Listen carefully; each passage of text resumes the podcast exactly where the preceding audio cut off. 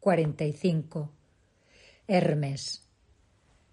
Nos referiremos ahora a Hermes, deidad clave en la tradición egipcia, griega y romana. Tot, el Hermes egipcio, que en Alejandría es conocido como Hermes Trismegisto, es decir, el poseedor de las tres cuartas partes de la sabiduría universal. Es identificado igualmente con el Hermes griego y con el Mercurio romano. Siempre se ha considerado a este dios como una imagen de la transmisión, y a ello se debe que los atributos con que se lo identifica, cascos y sandalias aladas, estén relacionados con el viento, una de sus características es la rapidez de su desplazamiento, lo que en alquimia puede observarse en forma análoga con el metal del mismo nombre al que conocemos asimismo como mercurio en su versión latina. Bien se ha dicho que Hermes es eterno, así sea este o aquel el nombre que le han dispensado los distintos pueblos. Unánimemente es transmisor de enseñanzas y secretos, así se lo llame Tot Enoc, Elías o Mercurio, como ya dijimos. Su revelación por el bautismo de la inteligencia se produce en aquellos que han encarado sin prejuicios ni muletas el conocimiento y se han afiliado intelectualmente a su patronazgo.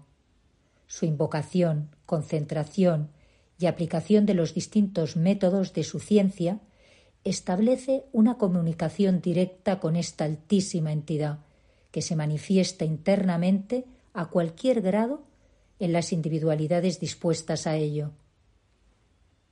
Como se sabe, esta deidad se ha expresado y lo sigue haciendo en la historia de Occidente por medio de la tradición hermética y las disciplinas que la conforman.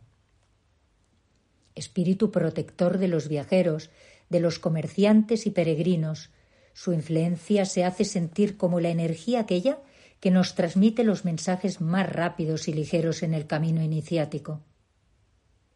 Su poder es tal que sin él nada sería, ya que como iniciador en los misterios de la vida y el cosmos, sus vibraciones protectoras y también disolventes actúan como un catalizador a los efectos del viaje del conocimiento. Mercurio es sutil y ligero, pero al mismo tiempo lleva en su mano la vara del caduceo, símbolo del eje y de las dos corrientes que se enroscan simultáneamente en él. Su misión es específica y nos aguarda en todas las encrucijadas de nuestros caminos. Su pensamiento es sabio y revelador, como bien lo atestigua el Corpus Hermeticum, uno de los documentos más excelsos de la antigüedad, emanado de la Alejandría de los primeros tiempos del cristianismo y del que queremos extraer este texto.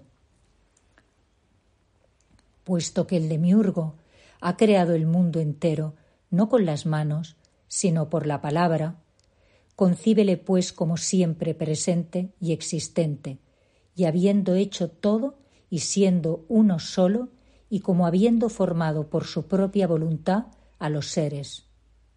Porque verdaderamente es este su cuerpo, que no se puede tocar, ni ver, ni medir, que no posee dimensión alguna, que no se parece a ningún otro cuerpo, ya que no es ni fuego, ni agua, ni aire, ni aliento, pero todas las cosas provienen de él.